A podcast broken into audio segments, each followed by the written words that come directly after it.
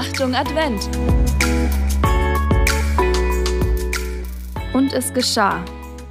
Als die Engel von ihnen in den Himmel zurückgekehrt waren, sagten die Hirten zueinander, Lasst uns nach Bethlehem gehen, um das Ereignis zu sehen, das uns der Herr kundgetan hat. So eilten sie hin und fanden Maria und Josef und das Kind, das in der Krippe lag. Als sie es sahen, erzählten sie von dem Wort, das ihnen über dieses Kind gesagt worden war. Und alle, die es hörten, staunten über das, was ihnen von den Hirten erzählt wurde. Maria aber bewahrte alle diese Worte und erwog sie in ihrem Herzen.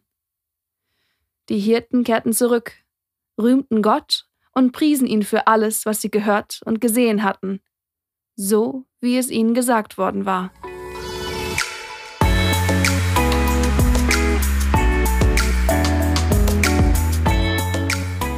Und nun der Impuls zum Evangelium. Dank sei Gott dem Herrn. Ja, ist klar. Und das sagst du jedes Mal im Gottesdienst aus vollem Herzen? Was glaubst du, wie oft du in deinem Leben schon Danke gesagt hast?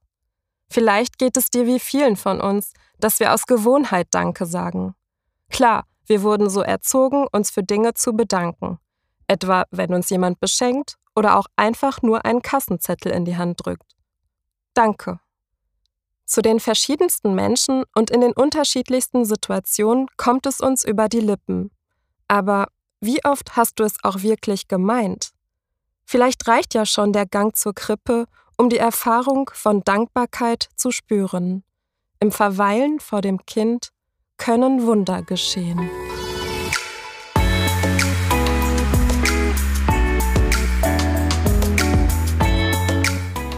Ein Gebet für heute. Jesus, danke, dass es dich gibt. Selten feiere ich dich im Alltag so wie an Weihnachten. Selten bin ich dankbar für dich. Ich danke dir, dass du dich mit deiner Geburt auch auf mich eingelassen hast. Zusammen möchte ich mit dir ein Stück Geschichte fortschreiben. Ein Impuls für dich.